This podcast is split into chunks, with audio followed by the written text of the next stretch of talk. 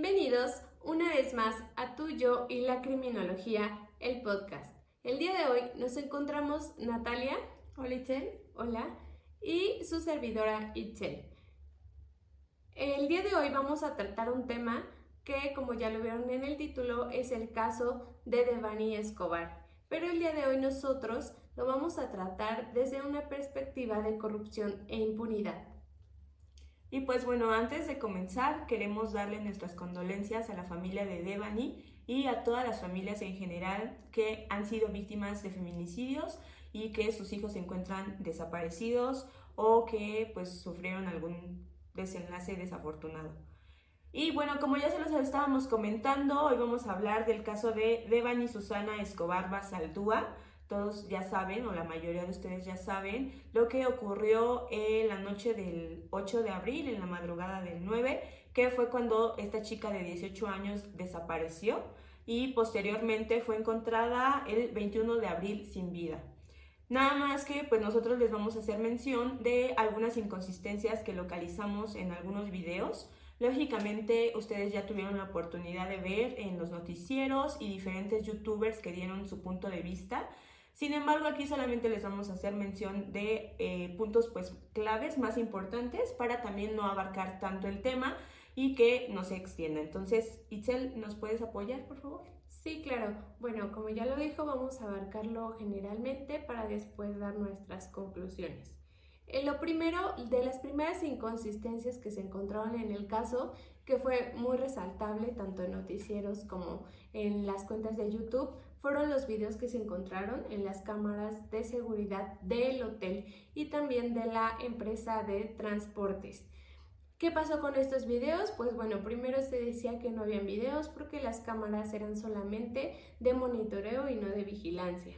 Después, pues obviamente por eh, presión tal vez de las redes sociales o de algunas personas dentro de la fiscalía, pues se dio a conocer videos del trayecto de Devani en, estas dos, eh, en estos dos lugares. ¿Qué pasó? Pues bueno, que se vio eh, caminar a la, a la chica por diferentes lugares y pues se dijo que fue un accidente. La fiscalía, el primer veredicto que dio, pues fue que era un accidente. Esta es la segunda inconsistencia. ¿Por qué? Bueno, cuando la fiscalía da esta resolución o esta conclusión de que fue un accidente, fue el mismo día que se fue, que fue encontrada, perdón, eh, Devani en la cisterna. Entonces sabemos que si están investigando, obviamente tiene que pasar tiempo para dar una conclusión. Se tienen que analizar eh, muchas cosas, los videos, los indicios, las lesiones en el cuerpo.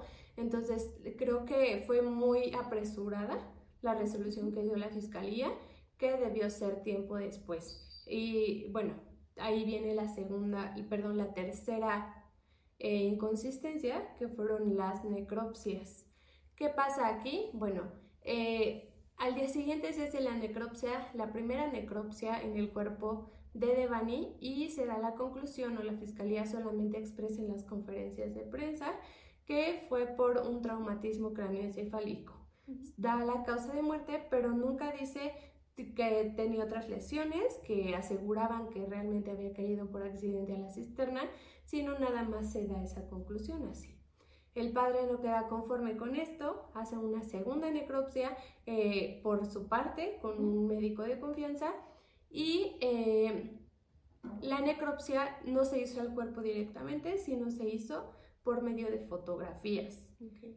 Entonces, se va a hacer una tercera necropsia al cuerpo porque va a ser exhumado para compararlas, ya que hay muchas diferencias entre, entre estas dos necropsias que necesitan corroborarse por un tercero. ¿Por qué lo digo esto? Y aquí llega otra inconsistencia, es eh, quiénes fueron las personas que realizaron la primera necropsia. Eh, debe ser, quien hace una necropsia debe ser un médico forense con la especialidad eh, en medicina forense y quien la hizo fueron médicos parteros según algunas declaraciones igualmente de la fiscalía que realmente pues no tiene que ser así. Eh, las personas que deben estar en la fiscalía trabajando o haciendo estas necropsias tienen que ser personal calificado específicamente en el área. Entonces ahí viene otra inconsistencia que no fueron las personas adecuadas las que hicieron esta eh, investigación en el cuerpo de Devani. Entonces es por ello que se va a hacer la tercera necropsia para compararla. También, pues bueno, viene que tardaron mucho tiempo en encontrarla igualmente y durante ese tiempo la buscaron, pero nunca hicieron entrevistas a las personas encargadas de cuidar, de limpiar y de mantener el orden y la vigilancia dentro del de, eh, hotel y tampoco dentro de la empresa de transportes. Entonces, no se hicieron las entrevistas correspondientes a tiempo porque no creo que la niña haya entrado y nadie la haya visto, ¿no? Entonces, es imposible. Aparte, pues siempre tiene que haber una persona encargada de la entrada y de la vigilancia de los dos sitios. Ahí pues también es otra inconsistencia, ya que, bueno, pues eh, hubiese ayudado mucho las declaraciones de estas personas dentro de la investigación. Y pues bueno, dentro de todas estas inconsistencias, también vemos que pues no hay detenidos. Nunca hubo una persona o una, personas que fueran eh, detenidas por supuesto, bueno, por supuesta participación en el hecho, ya que pues bueno, dentro de las fiestas en las que Devani estuvo hubo muchas personas que la pudieron haber visto, que pudieron haber platicado con ella. No creo que eh, pues nadie la recuerde, ¿no? A pesar de que supuestamente estaba en fiestas en las que no conocía a muchas personas y no la habían invitado, pues hubo personas que la vieron, hubo grabaciones también en, en las quintas que, que debieron haber entrevistado a estas personas.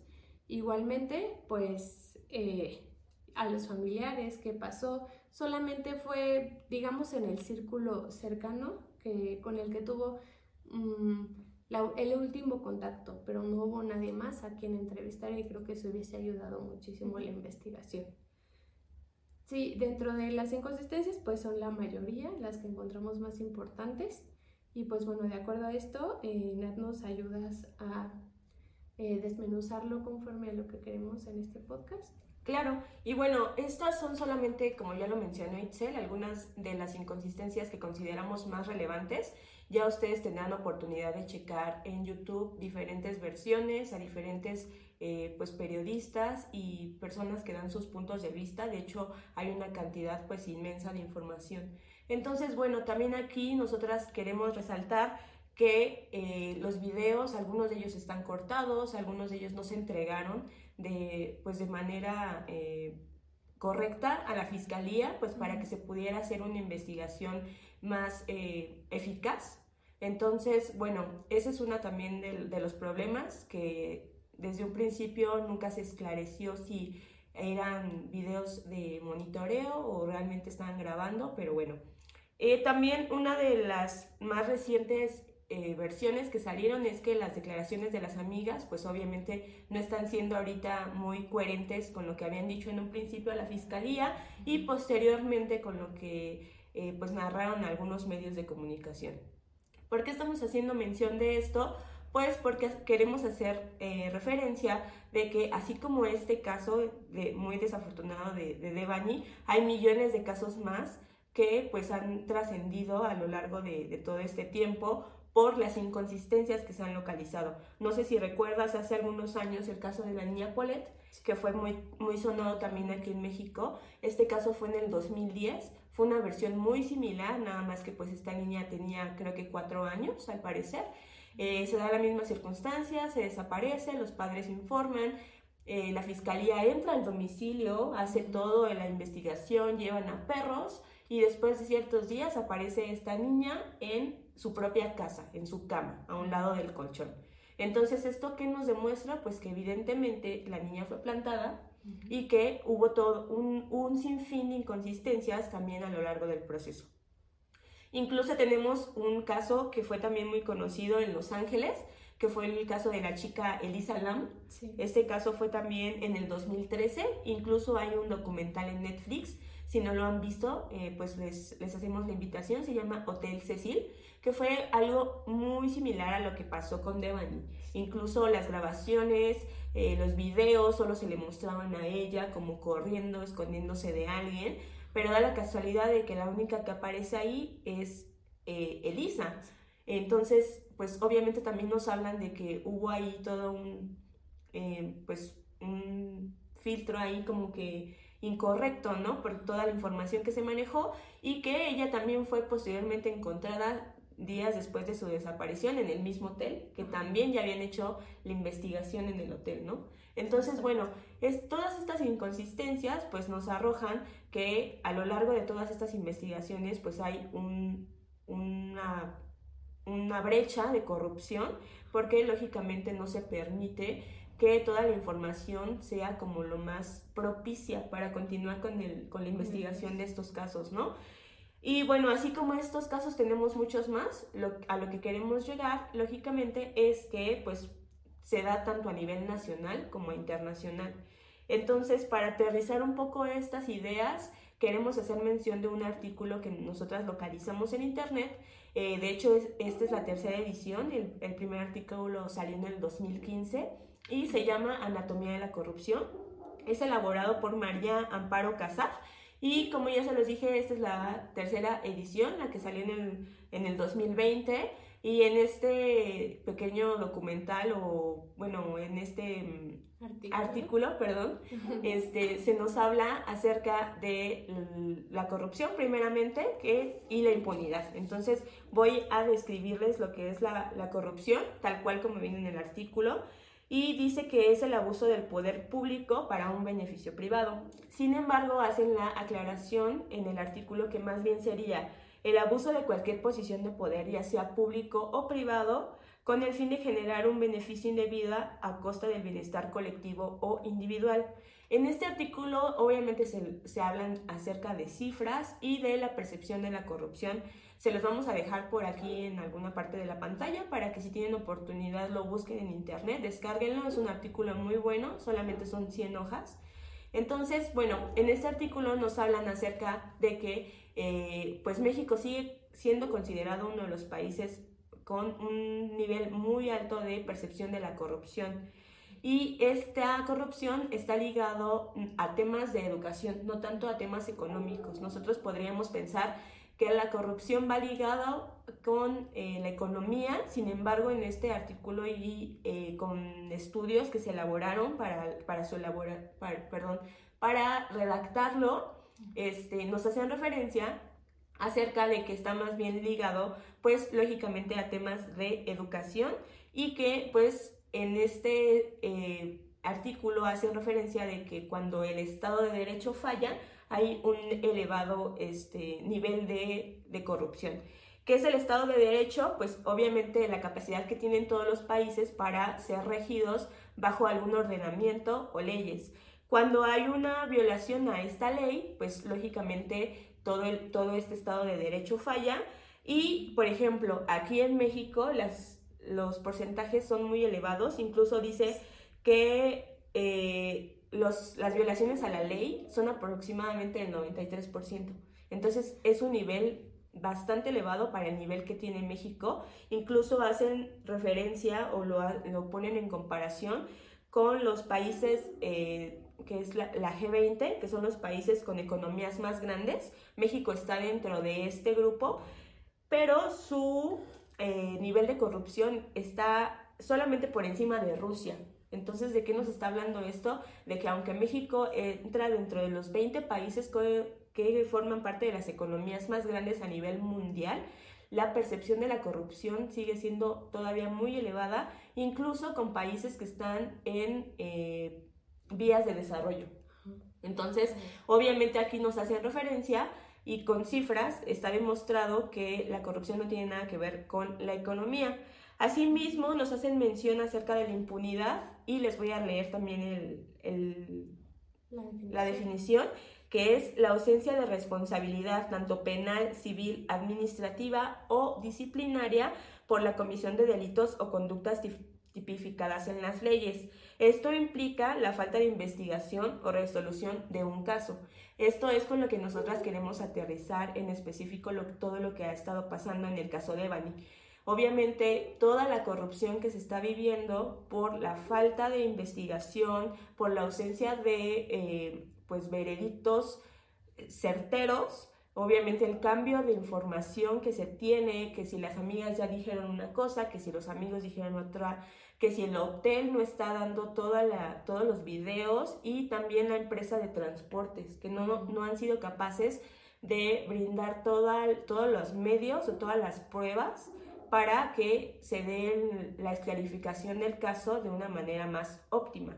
Entonces, bueno, también nos hablan acerca de la impunidad, pues porque lógicamente, como ya se los estaba mencionando Itzel, no hay personas detenidas. Incluso desde el día que se empezó la investigación, nunca se detuvieron a ninguno de los eh, que estuvieron en la fiesta, no se detuvieron a las amigas, al taxista, hubo demasiadas personas implicadas y nunca se detuvo a una sola persona, ¿no?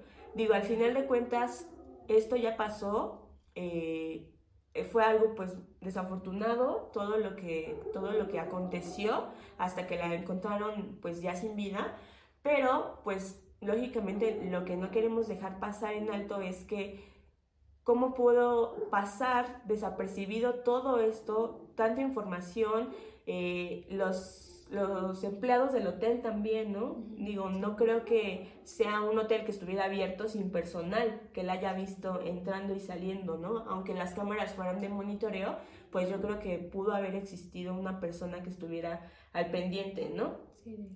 Ahora, también un tema eh, importante es que eh, el papá de Devani pues ha sido amenazado, incluso otras personas que han estado buscando o que han estado tratando de hilar toda la información eh, fueron amenazados de muerte, incluso hubo un youtuber que se tuvo que ir un tiempo del país por estar detrás del, del proceso.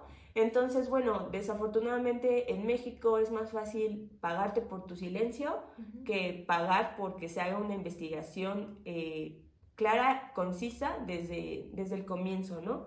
Entonces, bueno, todo esto nos habla obviamente de eh, una ausencia de...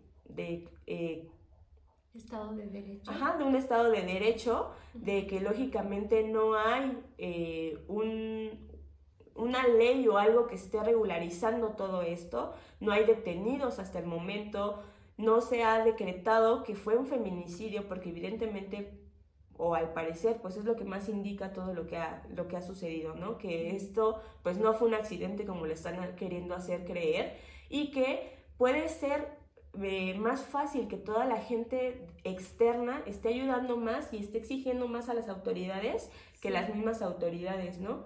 O sea, toda la gente que está detrás investigando y que está pidiendo que se haga justicia, que, se está, que está pidiendo que se esclarezca el tema, está haciendo más presión que la misma fiscalía por tratar de eh, esclarecer todos estos hechos. Y bueno, eh, aunque ya pasó y desafortunadamente la chica pues se encontró sin vida, eh, nosotras no queremos dejar pasar este tema sin hacer mención pues de que no sea un tema más en el olvido, ¿no? Que ahorita esté eh, súper sonado y que esté en punta eh, de, temas, eh, que se tenga como mucha información y que el día de mañana se olvide y vuelva a suceder con otras chicas. Entonces, pues bueno, eso era como lo al donde queríamos llegar con, este, con esta información. lamentamos mucho todo lo que está pasando, todo lo, toda la mala información que se tiene y también es importante que no hablemos desde la desinformación, puesto que nadie sabe lo que ocurrió realmente, ¿no? Hasta que no se encuentre eh, las, las, versiones originales, no, no se va a poder saber pues qué, qué, fue realmente lo que pasó esa noche, ¿no? Solamente la persona que lo hizo y pues Devani son las únicas personas que, que saben lo que pasó esa noche y pues una de ellas ya no existe. Entonces, pues bueno, eso es también una de las cosas a las que queremos hablar, a las que queremos llegar, eh, que, no, que no hablemos y no juzguemos si no, si no sabemos del, del tema, ¿no? Tema, exactamente. Y pues bueno, de acuerdo a todo esto que ya les platicamos, nosotras queremos hacerles unas conclusiones, bueno, comentarles algunas conclusiones que para nosotras, como criminólogas, que es de lo que se trata este canal, pues darles algunas conclusiones que creemos nosotras pueden servirles a todos. Bueno, pues en primer lugar queremos hablarles acerca de la revictimización, tanto de los padres como de Devani. Eh, yo no creo que ningún padre en algún momento quisiera perder a uno de sus hijos de esta manera, ¿no? Eh, muchas personas se han encargado de juzgar a los papás, que porque no contestaban las llamadas, que porque se les olvidó su hija. Desafortunadamente no sabemos qué ocurrió. A lo mejor esa noche sin querer ellos venían cansados, a lo mejor esa noche sin querer se durmieron y se les apagó el teléfono, a lo mejor esa noche simplemente confiaron en Devani, ¿no? Entonces no podemos hablar y no podemos eh, dar un veredicto sin conocer lo que pasó. Entonces, bueno, digo, se les está juzgando muy duro a los papás, o al menos hubo personas que se encargaron de decir eh, que, a ellos no se les hubieran olvidado sus hijos, pero pues no sabemos qué pasó realmente esa noche. Ahora otras personas se están encargando de decir que están buscando fama y que están buscando la manera como de eh, pues monetizar o conseguir dinero a costa de todo esto, pero bueno, yo creo que al final de cuentas ningún dinero que le brinden a los papás les va a traer de vuelta a sus, a sus hijos. Y yo creo que cualquier persona como padre no buscaría la fama a costa de la pérdida de, de un familiar, ¿no? Yo creo que eso sería algo muy inhumano, aunque digo, no, dudo que haya personas así en el mundo, desafortunadamente. Sin embargo, pues yo creo que no se debería de estar juzgando tan, tan fuerte a, los papás, sobre todo pues porque yo creo que ya están cargando suficiente con el peso de la pérdida de, sus, de su hija y pues obviamente con todo el procedimiento que está generando esto, ¿no? La desinformación, todas las inconsistencias que ha habido, que si ahora van a hacer otra exhumación del cuerpo, o sea, no creo que sea un proceso fácil eh, y mucho menos que los papás estén felices de, de, estarlo viviendo, ¿no? Eso por una parte.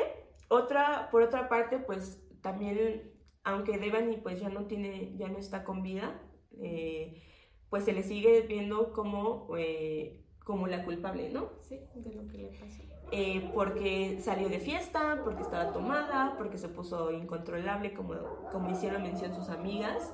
Sin embargo, pues no puede ser posible que nosotros como sociedad creamos que estaba loca o que estaba corriendo sin, sin ningún sentido, sin razón, antes de creer que había alguien que pudo haberle estado molestando, ¿no? O sea, muestran los videos y dicen, es que no se ve a nadie más. Pero ¿cómo puede ser posible que nosotros creamos que eso sería más factible antes de creer que había una persona que le estaba evidentemente siguiendo, ¿no? Había alguien que estaba ahí tras de ella, incluso desde la fiesta.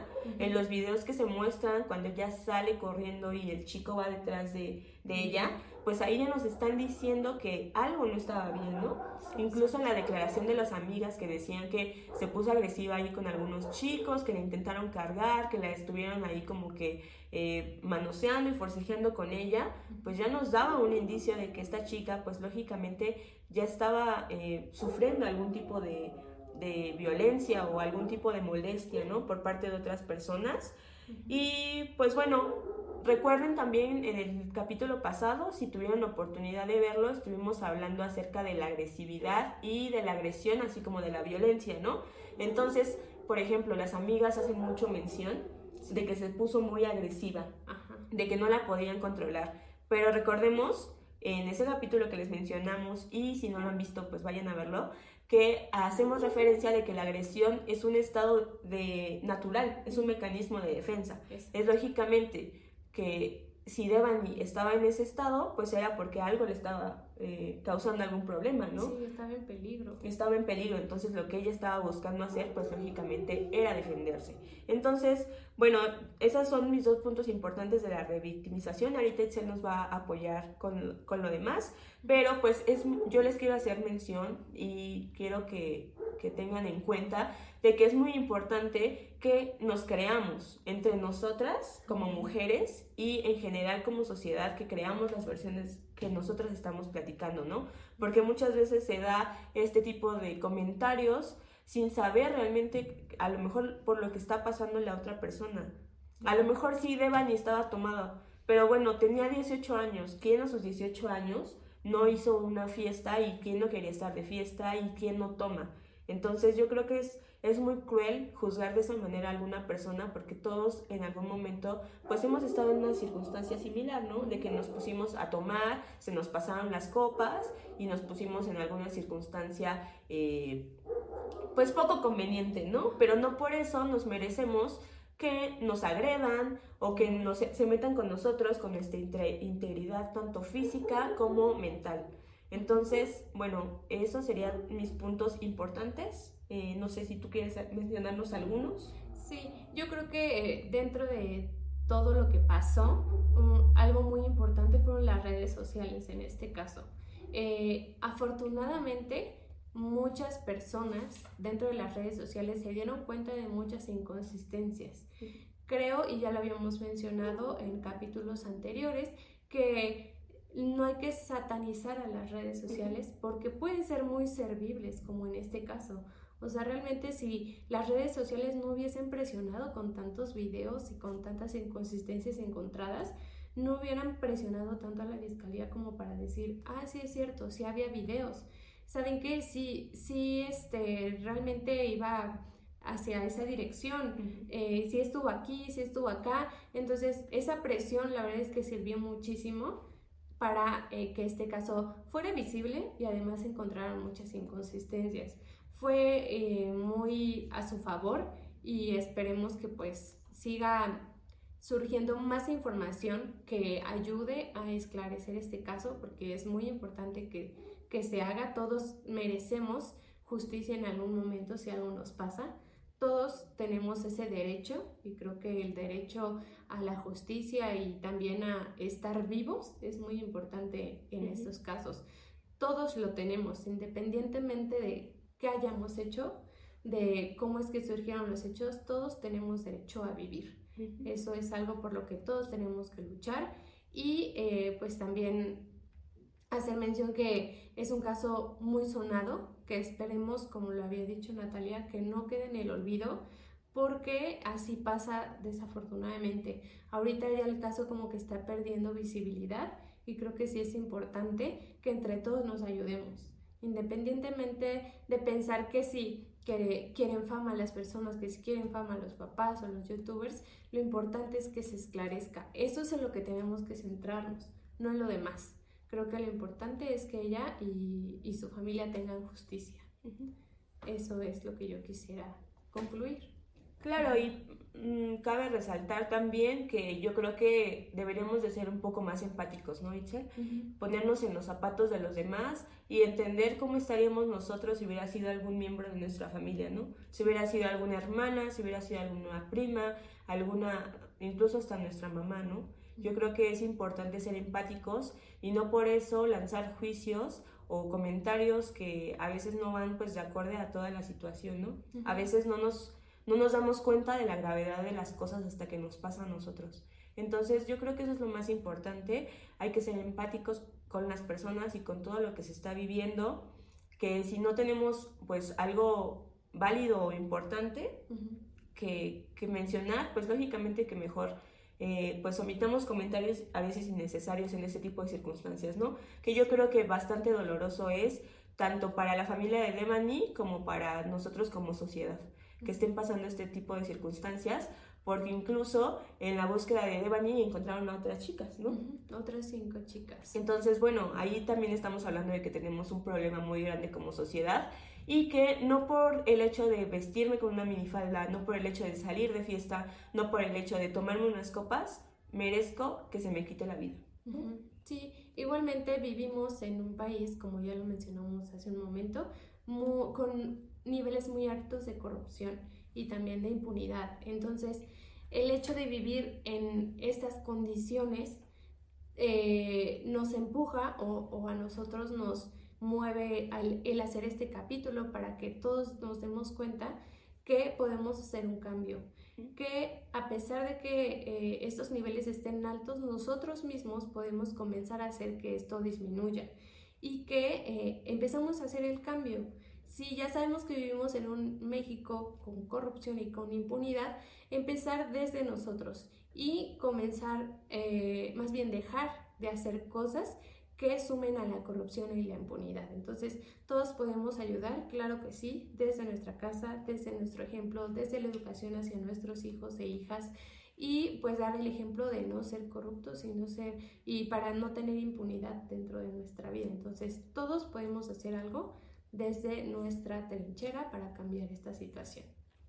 Claro, y bueno, ya para concluir, finalmente nada más pues queremos hacerles unos pocos comentarios desde la criminología preventiva y es que lógicamente eh, pues procuremos entre todos estar al pendiente de todo lo que está pasando, de estarnos cuidando no se confíen, porque a veces, aunque pensemos que son nuestros amigos, puede pasar cualquier circunstancia, ¿no? Sean amigos desde hace mucho tiempo o sean amigos desde hace poco, ya sabemos que este tipo de cosas pasan, ¿no? Entonces, no hay que confiarnos de, nadie o no hay que ser tan confiados más bien, y que si lógicamente vamos a salir o vamos a irnos de fiesta, pues que estén informados de nuestros familiares, alguien de confianza, ¿no?